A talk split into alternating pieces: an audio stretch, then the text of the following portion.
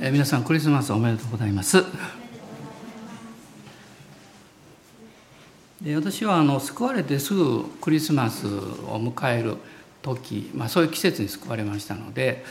あのもうできる限りの集会全部出たんですけどで初めてその頃はですね教会の夜のクリスマス礼拝ではプレゼント交換があるということが分かりまして、まあ、ある程度の金額を決めてでそれをお互いに交換するんですけど、まあ、夜集まった何十人かがこう輪になってですね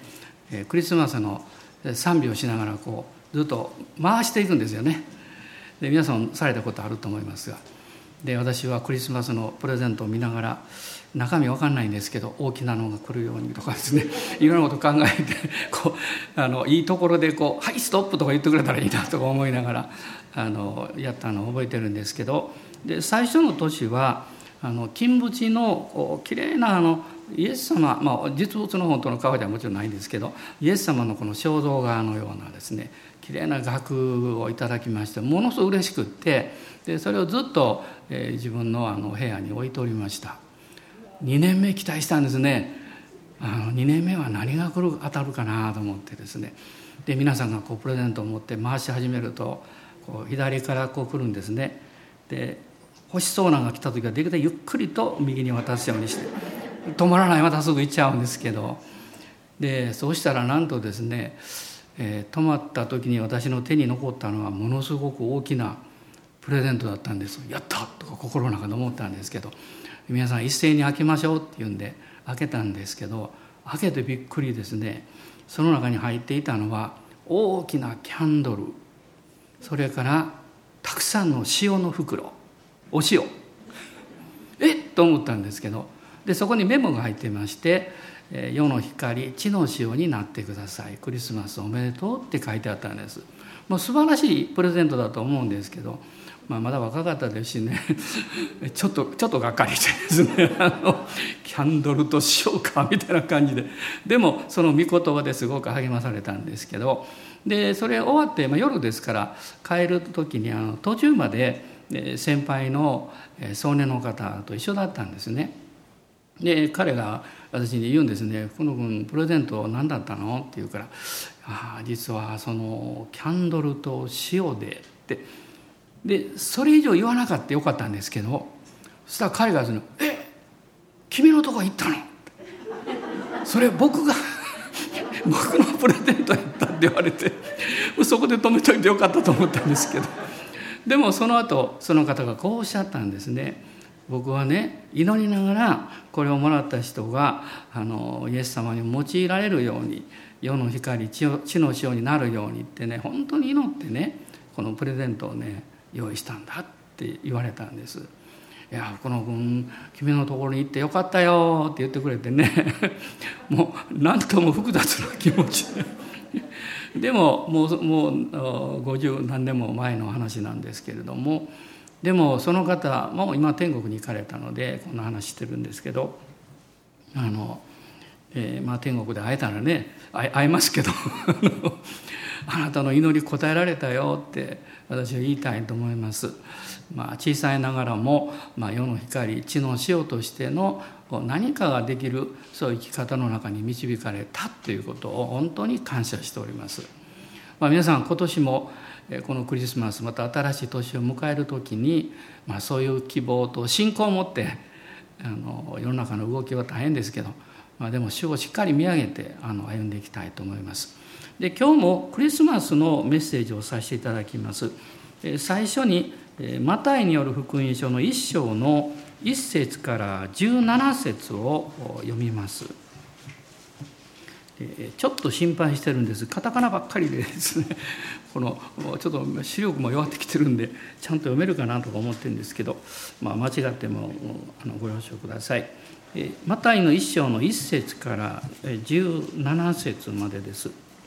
アブラハムの子ダビデの子イエス・キリストの系図。アブラハムがイサクを生みイサクがヤコブを生みヤコブがユダとその兄弟たちを生みユダがタマルによってペレツとゼラフを生みペレツがヘツロンを生みヘツロンがアラムを生みアラムがアミナダブを生みアミナダブがナフションを生みナフションがサルマを生みサルマがラハブによってボアズを生みボアズがルツによってオベデを生みオベデがエッサイを生みエッサイがダビデ王を生んだ。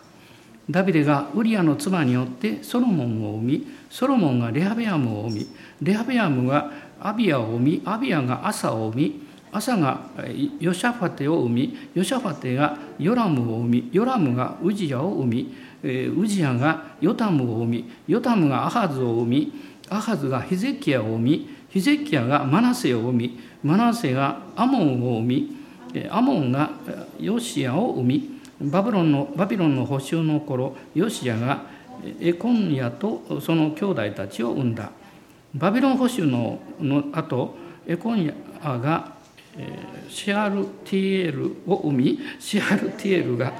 ゼルバベルを生みゼルバベルがアビウデを生みアビウデがエルヤエルヤキムを生みエルヤキムがアゾルを生みアゾルがチャドクを生みチャドクがアキムを生みアキムがエリウデを生みエリウデがエリアザルを生みエリアザルがマタンを生みマタンがヤコブを生みヤコブがマリアの夫ヨセフを生んだ。キリストと呼ばれるイエスはこのマリアからお生まれになった。それでアブラハムからダビデまでが全部で14代。ダビデからバビロン捕囚までが14代。バビロン捕囚からキリストまでが14代となる。読めました。もう海海海でね読むの海疲れたって言ってやめる人がいるらしいんですけども。まあシャレですけど。でも確かにカタカナが最初にやってくると初めて聖書読む方がね、えー、大変かなと思います。で今日のクリスマスの、まあ、メッセージのタイトルは「タマル・ラハブ・ルツ・ウリアの妻」こういうあのタイトルをつけました。この4つの福音書の中でマタイとルカがイエス様がこの地上に来られた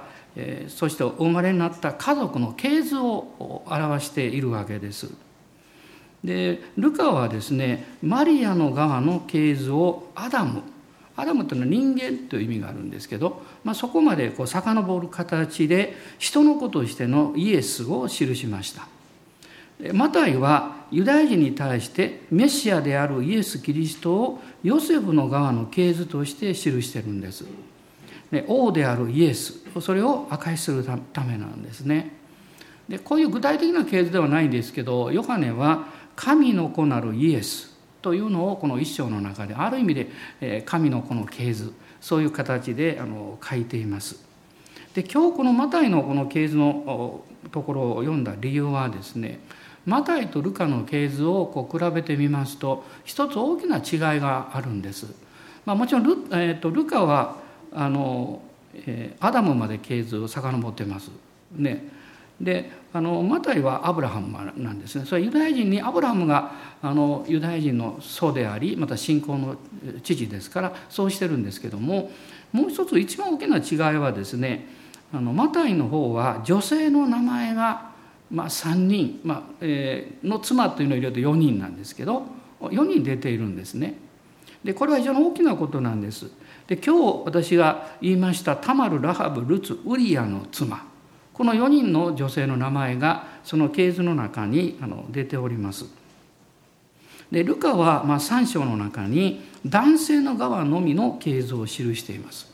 だからダビデボアズサラ、まあ、サルモンのことですけどそしてユダというふうに名前がさらさらっとこう出てくるだけなんですね。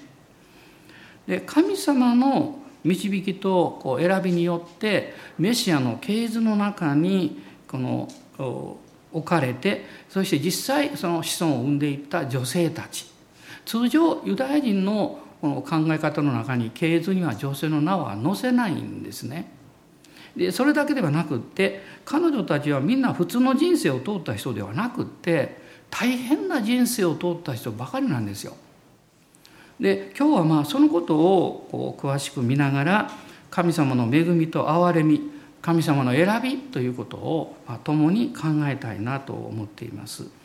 でこのような系図を書いたまずマタイとこうマタイの福音書について少しお話をしたいと思います。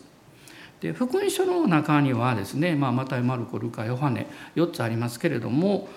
罪人という言葉はよく出てくるんですね。でまた罪人の実際名前が出てくるこのザーカイというのも有名ですしもう一人のこう有名な実は罪人がこのマタイの福音書を書いたマタイなんです。彼は酒税人という職業を持っていました。で酒税人というのはいわゆる税金を集める収税の権利を持った人です当時はですね。でこれはあのローマの地方総督に入札をするんだそうです。私はこの人口でこれだけ集めますからとでそれでその権利を得るわけですでローマ帝国のために税金を取り立てる、まあ、徴税請負人あるいは集金人と言ってもいいんですが自分が全部取り立てるわけじゃないです。その取り立てる人たちをたくさん雇ってるんですね。でその長にいるわけでトップにいるわけです。でローマの政府はですね税額の査定はするんですけど取り立ては全部この酒税人に任せたんですね。ですから酒税人の側は相当のこの利幅を取って修復を肥やすことができたわけです。だからこの職業に就くとまあ儲かるというか 早く金持ちになれるという、まあ、ザーカイも金持ちだったことがあの分かりますがマタイもそうだったんです。でそういうことでですねあの民が時々こうローマに訴えるんですね必要以上の税を取り立てられたとかでもローマの側は全然それをあの顧みないんです。ローマの側は必要な収入源を失いたくないので彼らがそれを納めさえすれば彼らがどんなに利幅を取っていても何も言わなかったんです。だからこういう職業をしてる人はその人が本来どういう人であるか関係なくこの仕事のゆえにまあ、民に非常に憎まれていた、まあ、そういう存在になったんですね。でマタイという人はどういう人物であったかと言いますともう彼のことを考え調べますとですねちょっとイメージが変わると思うんですね。で、ま、あのマタイというのはもともとはこうレビという名前なんです。だからマルコの福音書ではアルパヨのレこうレビというふうにあの呼ばれています。ルカもレビというふうに彼のことを書いています。でユダヤの社会ではしばしばですね2つの名前を持つという習慣があったようなんですだからもともとレビなんですけどもイエス様によって召されて弟子になった時にイエス様からマタイという名前をもらったんだろうというふうに考えられます。でマタイという名前の意味はこれ素晴らしいんですね。神の賜物という意味なんです。ですからあのその名前を書くということは嬉しいことなんですが、まあ、彼がキリストと出会う前はあのガリラヤの地域にですねあの、その、北側の、えーと、北東の部分が主なんですけども治めていたヘロデ・アンティパスヘロデ大王の息子の一人なんですけども、まあ、彼のあの領地の中でこの修税をやっていたんです。であの、このヘロデ・アンティパスという人物はいわゆるバプテスマのヨハネの首をはねた人物なんですね。で彼はですねあのマタイはどういうふうなことを主にやってたかと言いますと実は北の方にずっと登っていくとダマスコという町があってあのパウロがそこに行く途中でイエス様に出会ったという有名なところ大きな町なんですねそのダマスコからずっと南の方にこうヨルダン川沿いにこう道がずっと下ってきましてそしてえー、ガリラヤ湖の、えーと、北西部の方です上の方ですけどそこにあのカペナームという町があるんです。でカペナームというのはイエス様が活動をなさる拠点になった町なんですね。あの生まれはナザレなんですけどあごめんなさいあのあの受胎告知はナザレで生まれたのはベツレヘムですけどもこのイエス様の公の生涯においてはカペナウムを中心にしてそこから出たり入ったりして、まあ、3年半の活動をなさったんです。でそのカペナムからまたずっと南の方に道が下っていくんですけどもマタイはですねそのところの道路であの運搬されてくる商品に、まあ、北から南あるいは南から北に行く商品に課税をしていたんですね。でそこから、まあ、あの税金を徴収するという仕事をしていたんです。で彼自身は性格的な地味でですね論理的で緻密で書き物をするのに優れた賜物を持っていた。でないと精霊に導かれてもこんな素晴らしい内容を書くことはできないんですよね。で彼自身はキリストにあって生涯が変えられてあの彼のおそらく名前を聞いて立場を聞いてイエス様に非常に興味を持ったのがザーカイではないかなと思います。同じね人々から嫌われてる職業を持ってる人が十二弟子の中におるとだからイエス様があのエリコに来るというのを聞いた時にザーカイはもうどうしても見たかったんでしょうね。まあ、そういう影響を与えた。だからあなたがただイエス様を信じただけで私はクリスチャンですよということをそんなにこう言わなくてもね何人かにさえ伝えておけばあなたの存在が証になるんです。でそれは非常に重要です。で彼は個人的には資産家だったんです。もちろん立場上のこともあるし彼は有能な人物だったんです。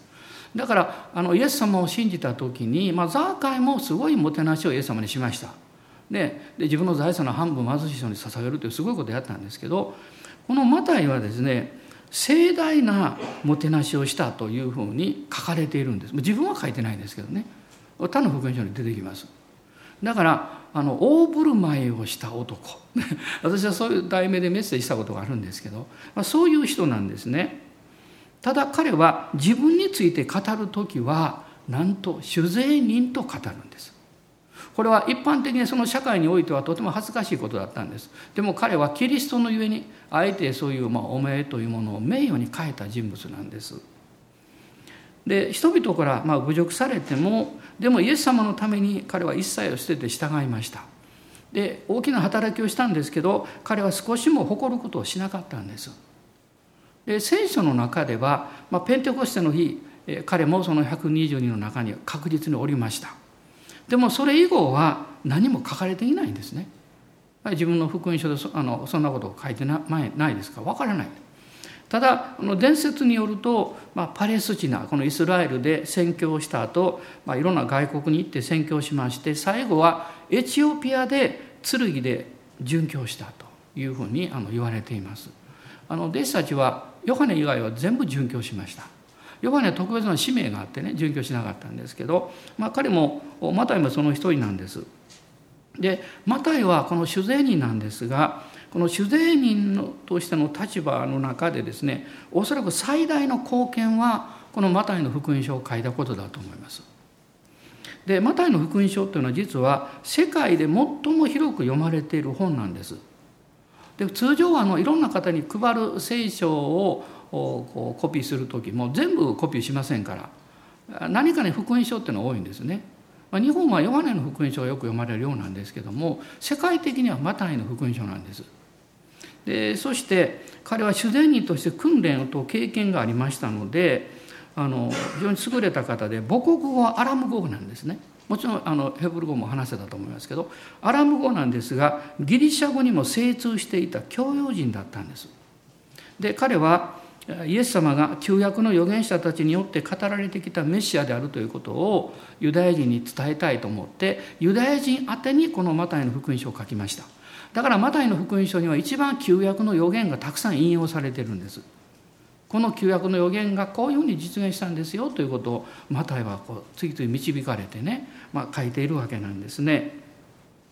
でこの4つの福音書の中でマタイとヨハネだけが十二弟子の中に加えられておりました。あのルカもマルコも十二弟子ではないんですね。ただマルコはですね自分の家でお母さんが熱心な主の弟子でみんな集まってました。十二弟子たちもね。だからものすごく影響を受けてるんですね。それから彼の影響を受けたのはおそらくバルナバだと思いますけども。であのルカはと言いますとパウロを通して非常にこの信仰の学びをしたわけです。パウロに同伴しましたからね、まあ、マルコはペテロに同伴したんです。だからペテロの弟子と言われています。で興味深いことにパウロがあの、え、後にですねローマに2年間まあ幽閉されます。鎖につながれて裁判を待つんです。これは使徒の働きの一番最後のところに出てくるんですけどもその時に2年間の中でですね実はルカとマルコがあのパウロのところに行ってるんです。でそこで滞在してるんですね、まあ、パウロを助けたんだと思います。だからルカとマルコは非常に親しい仲なんです。お互いのこう、まあ、知っていた情報をこう共有したというかね。そういうことがまああるんですね。でこのイエス様の誕生と幼少時代について書いているのはマタイとルカだけなんです。この福音書を見てもねそれがわかると思います。でこのマタイによる福音書を書いただからマタイという人はまさに神様に選ばれて用いられた器であるというふうに言えると思いますそして特筆すべきことはさっき申し上げた今日の実は中心なんですけども、えー、彼は系図の中に4人の女性たちの名前をこう記したということです。まあ、彼はそれを記すことを通して神様に愛されてる人々その人の人生のまあ経験したことや立場とかそういうものは関係なくですね神が一人一人選び愛しておられてそしてその人生を神様に委ねた人は大いに用いられるんだということを示したかったんではないかなと思います。まあ、私はあのマタイという人は非常に勇気のある人だったと思います。なぜかというとですねこの啓示の中でね、まあ後で申し上げと思と思ってたんですけどもあの一章の五節の中にダビデがウリアの妻によってソロモンを海と書いてます。でダビデがというだけじゃなくてウリアの妻によってソロモンを海と書いてます。でこんなことをですねユダヤ人が読む経図の中に書いたらですね絶対彼は怒りますよ。これはダビデを侮辱することだと。ね、でもマタイをあえてもちろん精霊に導かれて書いたんですけども恐れないで書いたんです。まあ、このことからも教えられることはねヨハネからもたくさん教えられるんですけども私たちは自分ができることをやるんじゃないんです。あるいはチャンスがあるからやるわけでもないんです。神様に導かれたことをやるんです。あなたがどんなに能力があったとしてもねあのそれを全部用いて神に用いられようとしたら間違いです。神があなたの何かを持ちようとしていることだけに従うんです。それ以上やるということはあなたが人間としての誇りを持つことになります。神様はそういうことを喜ばれないです。時にはあ自分には難しいと思うかもわからないこともあるんですね。やったことがないなって。でももし主に導かれると分かったならば勇気を出してやってください。必ずあなたは成長します。できるようになります。このマタイのこの在り方を見てもそういうことを教えられるんです。でちょっと内容に入っていきますけども最初に出てくるのが一章の3節ユダがタマルによってペレツとゼラフを生んだ」とこう書いてます。タマルという人物なんです。タマルというのは夏目足という意味です。夏目足はイスラエルこの中東において非常に重要な果物なんですね。でクリスチャンにはこのタマルのことはあまり知られていないと思います。まあ、ユダヤ人の人は分かってますけどね。で彼彼女はどういう人物であったかと言いますとユダというのはですねあのヤコブの四男なんですね。でユダは賛美という意味を持っています。非常に有名なんですね。でこのユダという人物は実はあのレアいわゆるヤコブはレアという長女とラケルという次女と2人の奥さんを持たなきゃいけなくなりました。このレアの方の4番目の息子だったんですけどもこのユダがですねカナン人のあの女性を奥さんにしまして3人の息子を産むんです。エルオナンシェラという息子を産みます。そしてその長男のエルの奥さんにタマルを迎えたんです。これ小石38章の6節にあります。で当時の習慣ではですね長男の子孫がその家計を継いでいくわけですね。で特に男性が必要なんです。ところがこのタマルが結婚したエルはですね死を怒らせたので殺されたと創世記38章の7節に書いてるんです。でそれであのユダはですね次男を彼女の夫にしました。まあ、それは当時の慣習なんですね。ところが次男もあの主に殺されたんです。だもう一人いるんですよ男の子が。でもユダの方は恐れてしまったですね三男もこの嫁と結婚させたら主に殺されるかもしれないということでいろいろこう言い訳をしてですねなかなか結婚させなかったでもタモルの方はその男の子を得ないと後継者、まあ、家を継がせることできないんですよでそれで彼女は恐ろしいことを計画するんですね遊女になりすまして義父、まあ、義理の父にあたるユダによって2人の男の子双子を産むんですよそれがペレツとゼラフというあの、まあ、後継ぎになるんですね。でユダはですねこの売春によって身ごもったというふうに考えまして まあ、当時のこの情報状況ですけども、まあ、漱石38章の24節に書かれてるんですけどもあの彼女焼き殺そうとしたんです。で罪深いことをしたから。でも彼女はちゃんと賢くって身ごもったその相手がユダであるという印を実は求めていたんですね持ってたんですそれによってユダはその子供たちが自分の子供であるということが判明しましてそれを受け止めるんですでその息子の、まあ、ペレツの方がなんと救い主の家系の中に選ばれるわけなんですよこれ、まあ、今の、ね、文化この日本の考え方ではとても受け入れられない状況なんですけどでも当時はそれは正当なんですね。でこのルツ記を見ていただきたいんですがルツ記の中に、えー、ルツ記の4章の12節なんですが、えー、12節にですねどうか主がこの娘を通してあなたに授ける子孫によってタマルがユダによって生んだペレツの家のようにあなたの家がなりますように、ね、こういう状況で生まれたペレツなんですけどもでも結果的には非常に祝福されてるんです。ね、そして18節からそのペレツの系図が出てきます。でちょっと18節ずっと読んでいきますと21節にサルマがボアズを生みボアズがオベデを生みオベデはエッサイを生みエッサイはダビデを生んだとこう書かれているんです。この系図の中に入ってるんですね。タマルという人はあの人間的に見ますと不幸なあの不運な人生を送った女性です。2人の夫に先立たれました。で義父を欺いてこの子供を得なきゃいけなかったんです。でも神様は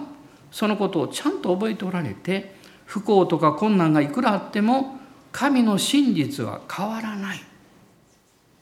それを表しているんですね。神の真実が通ってきた境遇とか置かれた立場を超えて神に愛され祝福されているということです。あなたがどういう過去を持っていても今どんなに苦しいところを通っていたとしても神はあなたを愛しています。であなたが主に信頼して歩むならば主はもうあなたの歩んできた人生に頓着なく私はあなたを選んだよとおっしゃるんです。第二手元の2章の13節に彼主ですね主は常に真実であると書かれていますで2人目の女性が一章の5節にあるんですサルマがラハブによってボアズを生んだサルマあるいはサルあるいはサルモンとも呼ばれていますけども、まあ、ラハブというのは広いという意味です。皆さんラハブのことをよく知っておられると思います。吉明の2章に出てくるんですけどもそこにはラハブという名の遊女というふうに書かれています。ところが実際はですね2章の6節を見ますと天の茎の栽培で主に生計を立てていた女性だったようなんですね。で彼女は立派な人でした本来はね貧しかったんですけどあの、えー、家族を養いですね、えー、そしてイスラエルの神のことを聞いた時にその信仰を持ったんです。で2人のイスラエルの石膏をかくかくまったんですね。それによってラハブの家族全部を助けることができた。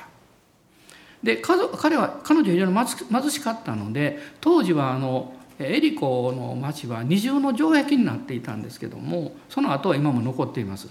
でその二重の城壁があってですね貧しい人は町の中に住むことができなかったんです。その二重の城壁にこう何かこう木のようなものをかけてその上に家を建てて住んでいたんだ。だから彼女は城壁の上に住んでいたっていうのはそういう意味なんですね。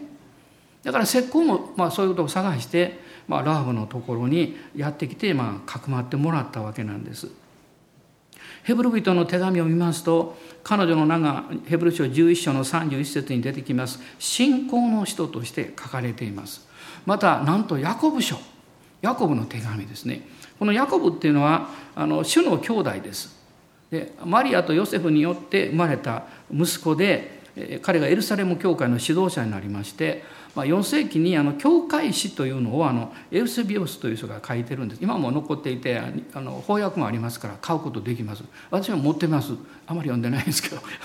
時々読もうかなと思って買ってるんですけども。でこのエウセビオスもこのあのあの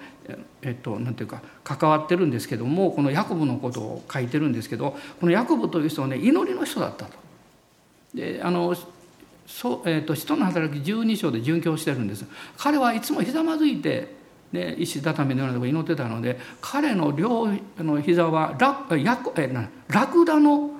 あのなんかあのああいう姿だったと言われてるんです。もう何かもう硬くなっていてね。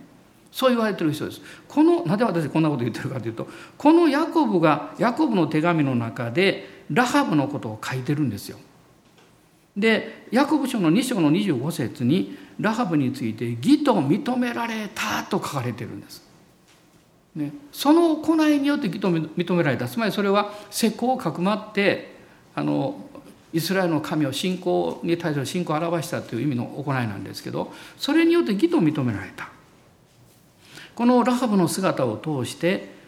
状況や育ちがどうであっても関係なく信仰に応えられる神様だということが分かります。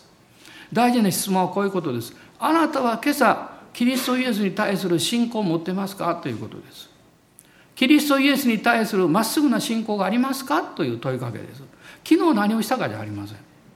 今あなたはどんなあの神様に喜んでもらえることをしているのかということが第一でもありません。信仰がありますか？イエス様もおっしゃいましたね。私が帰ってくる時まあ再臨のことですけど果たしてこの地上に信仰を見ることができるだろうか？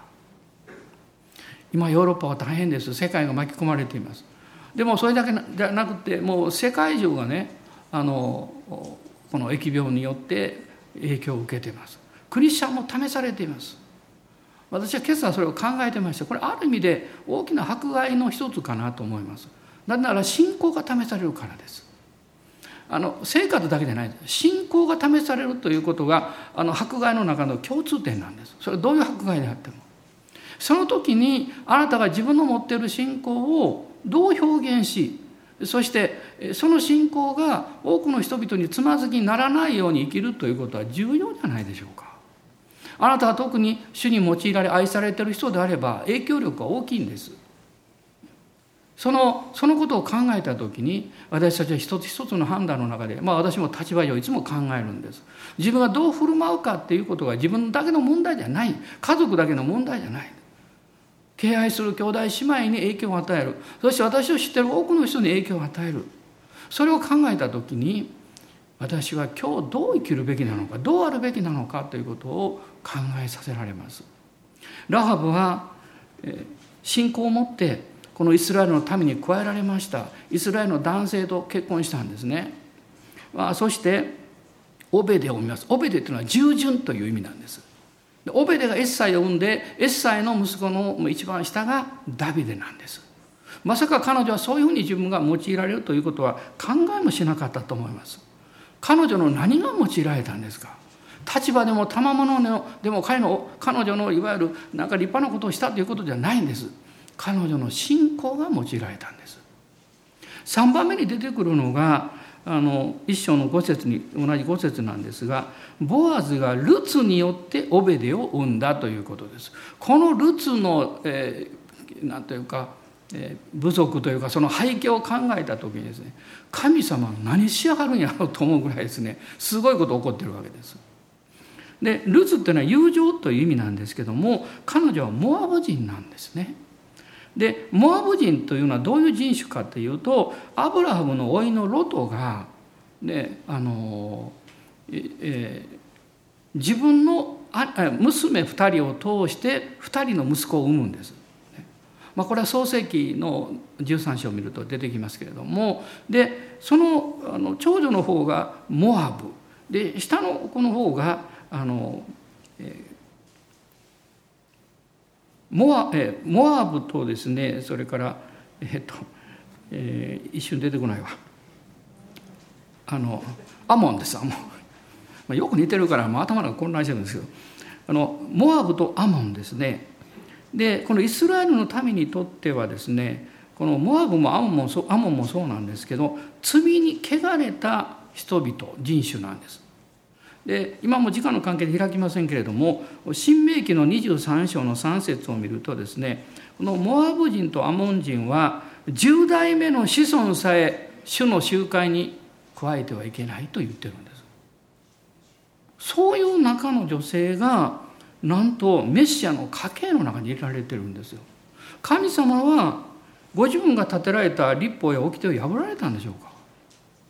私たちは時々そういう発想をするんです。神様がその通りしてくれなかったら破ったんじゃないか。そうじゃないんです。神は成就されたんです。破るということは守るべきことがあるということなんです。でも成就するということは守るべきことも破ることも超えてるんです。全てを含まれてるんです。でローマ人の手紙の13章の8節から10節のところを読みたいと思います。ローマの13章です。8節から10節なんですが誰に対しても何の借りもあってはいけません。ただし互いに愛し合うことは別です。他の人を愛する者は立法の要求を満たしているのです。勧誘してはならない殺してはならない盗んではならない隣人のものを欲してはならないという戒め。また他のどんな戒めであってもそれらはあなたの隣人を自分自身のように愛しなさい。という言葉に要約されるからです。愛は隣人に対して悪を行いません。それゆえ愛は立法の要求を満たすものです。愛は立法の要求を満たす。こういうふうにはっきりあの書かれているんですね。神様はこの立法を与えられた掟を与えられたというのはそれは救い主が来られた時に人間の状況の中では受け入れられなかったけれどもメシアの贖いの許しにを通ったならば受け入れられるんだということを実は表しているんですね。ですからもうこのイエス様が来られるもう随分前にねあの許しの信仰というものをこのルツを通して神様はこの旧約の聖書の中に表していらっしゃるわけです。ルツは受け入れられたんです。ここに神様の大きな愛と憐れみをこう見ることができるわけです。まあ、そして4番目もうこのことに、まあ、今日はあの本当に私は朝から目が開かれてですねもう感激をしてるんですけどこの一章の5節に4番目が出てきます。ダビデがウリヤの妻によってソロモンを生みという言葉なんです。さっき申し上げたようにマタイはあえてダビデがと王様の名前を挙げてラハーブに、えー、ごめんなさい、えーと、ウリアの妻によってソロモンを生みという非常に恥ずかしいことをそのまま書いたんですね。まあ、皆さん詳しい説明しなくてもご存知だと思いますけれどもダビデは会員の罪によってあのウリアの奥さんを取ったんですね本当の名前はバテシェバと言いますけどもそして、えー、その子供がまあ身ごもったんですけどその子供は亡くなってしまいます。で彼はものすごく泣き悲しむんですねあのダビデをね。でその後生まれたのが実はソロモンなんです。で私は今朝ここ読んでいてはっと気がついたんですね。これ大変なことをまた書いてるなと思ったんです。さっき申し上げたようにこれユダヤ人の人が絶対腹立てて怒るだろうって。ダビデを何で恥ずかしめるんだと。ね、でももう一つのことを見ることができたんです。神は忠実であの勇敢な、ね、王のしもべであったウリア。そして自分の本意ではなかったのに無理やりダビデの奥さんにされてそして、まあ、ソロモンを生んだこのバテシェバ。彼らの栄誉を保っておられるんだということを教えられました。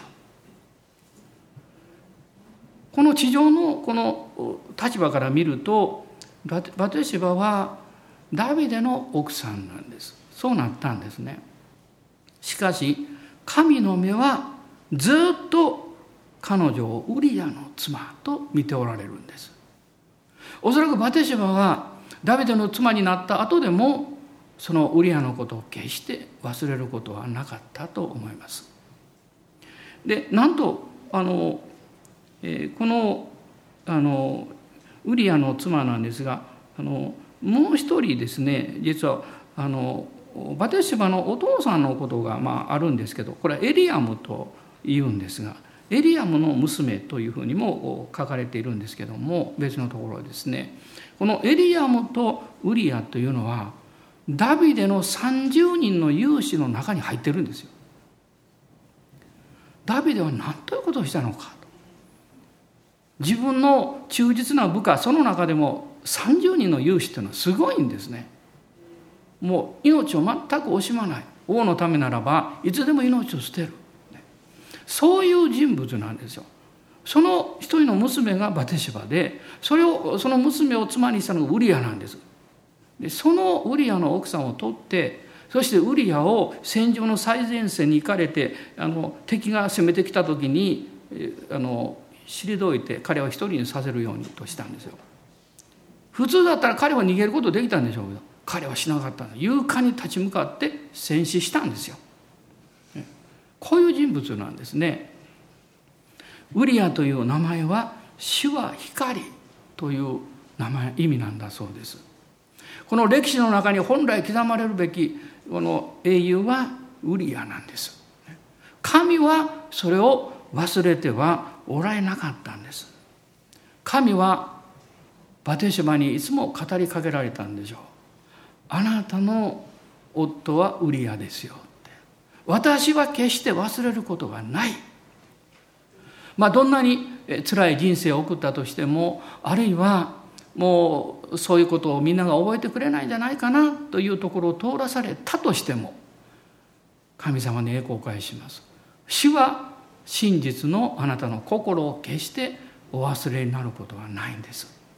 そしてこのウリアをの妻であったこのバテシェバ。ねまあ、もちろんダビデを通して生まれたんですけどこのソロモンをこのメシアの家系の中に入れられたんです。ヤコブがあの族長のヤコブですね。あの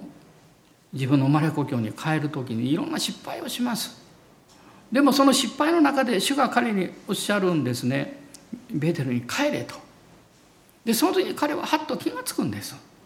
私たちは自分のやってきたこと自分の置かれてる状況自分の将来で自分がある程度考えられる範囲その中で自分の価値観を考えたり自分の立ち位置を選ぼうとするんです。でも神があなたを立たせようとしてるところはちょっと違うかもわからない。あなたの人生のこの価値判断の基準を神様あなたがしてはいけない。私がするんだよとおっしゃってることを覚えていただきたいんです。そして神様がこのバテシバの心を癒し続けられたんですね。まあ、さっき申し上げたヤコブもその経験をしたんです。その時にヤコブが言うんです35章の3節出てくるんです私の苦難の日に私に答え私の歩いた道にいつも私と共におられた神と言うんです私の苦難の日を忘れたんじゃなくてその時に私に答えて私の歩いた道全部に私と共におられた神。主はあなたの道筋を知っておられると信玄に書かれています。道筋というのは人生なんです。あなたの心を知っている。あなたの本当の願いを知っている。あなたの置かれた状況というものが本来の本意のものでなかったとしてもあなたがそこで後悔して悔やむ必要はないんです。神はちゃんと知っておられるんです。マタイはこのように4人の女性の名を記すことによって彼はここでですね神様が常に真実であるということ。そして神は祈りに応える神なんだということ。神様は愛と憐れに満ちた神である。そして恵みを持って癒してくださる神であるということを明かしているんじゃないでしょうか。イエス様はどんな人生を送った人であってもその人の救い主になられるお方なんです。そして求められることはたった一つなんです。それはあなたの主イエス・キリストに対する信仰です。まっすぐな信仰を持って私たちは恥じることなく自信を持ってそして恐れを持って隠れることをしないで私は主の弟子です。キリストの弟子です、ね、そのように歩んでいきましょう。ロマ人の手紙の中にこういう御言葉があります。五章の8節ですね。しかし私たちがまだ罪人であった時キリストが私たちのために死なれたことによって神は私たちに対するご自分の愛を明らかにしておられます。アーメン。どうぞお立ち上がりください。主を賛美しましょう。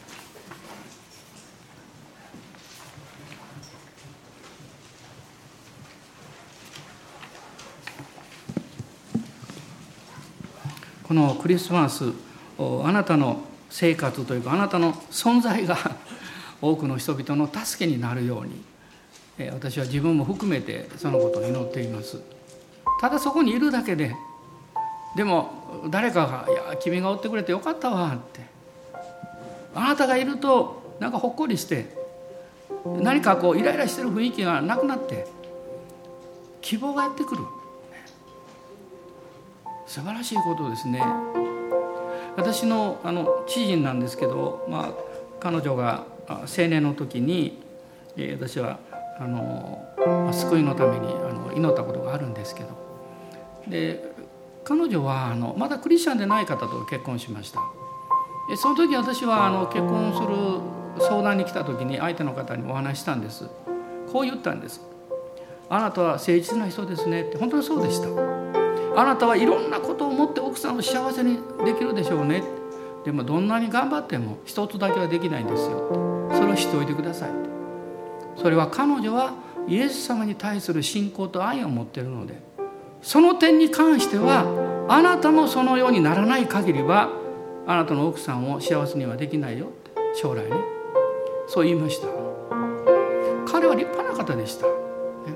それから結婚されて何年か経って彼は救われて洗礼を受けて、そして今も主に仕えていらっしゃいます。今も、ね、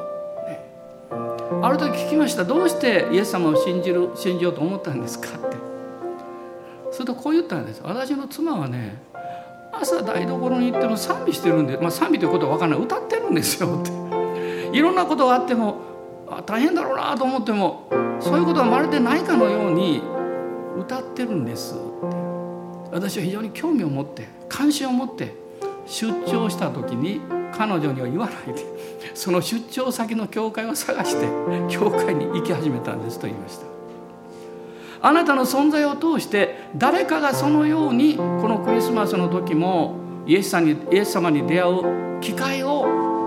持たれるかもわからない。それを信じましょう。アーメン。感謝します。今一緒に祈りましょう。ハレルヤ。感謝します。主の皆をあがめます。アーメン。感謝します。アーメン。アーメン。アレルヤ。アレルヤ。主よ。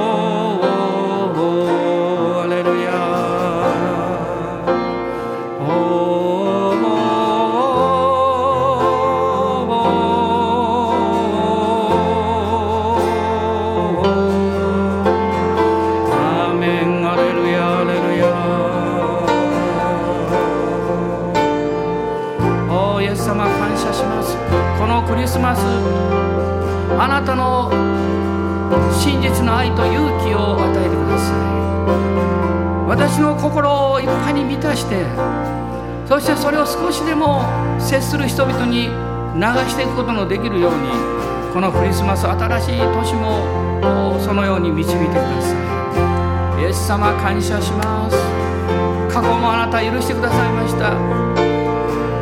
今の生活の弱いところもあなたを追ってくださっています。イエス様感謝します。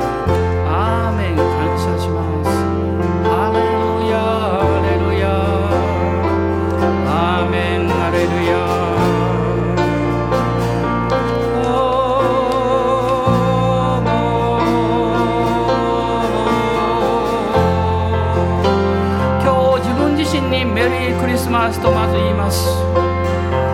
そしてメリークリスマスと多くの人に伝えていきます。アーメン感謝します。ハレルヤ感謝します。まだイエス様を知らない人も必ずイエス様と出会うことを信じます。家族や友は特別に主の恵みに預かっていることを信じます。アーメン。ハレルヤ。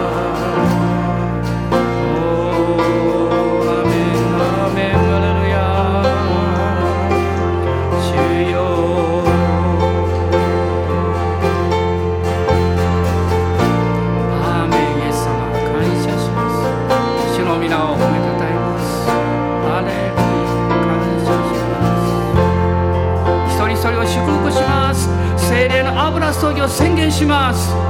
アーメン。アーメン。アーメン。ハレルヤ情けない言い方ではなくって勇気のある生き方を与えてください。恐れではなく希望と力に満ちた生き方を与えてください。精霊様どうぞ一人一人を覆ってください。その生活を覆ってください。クリスマスイエス様が新しく私の人生に一人一人の人生の中にもう一度力強く生まれてください。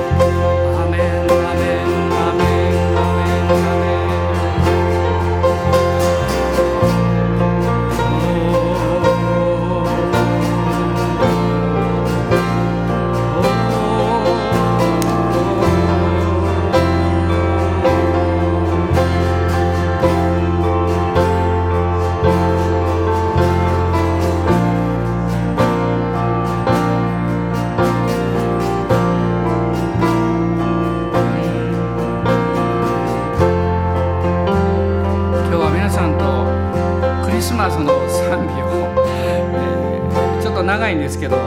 一緒にしたいと思います。世界で初めてのクリスマス。今ご一緒で賛美しましょう。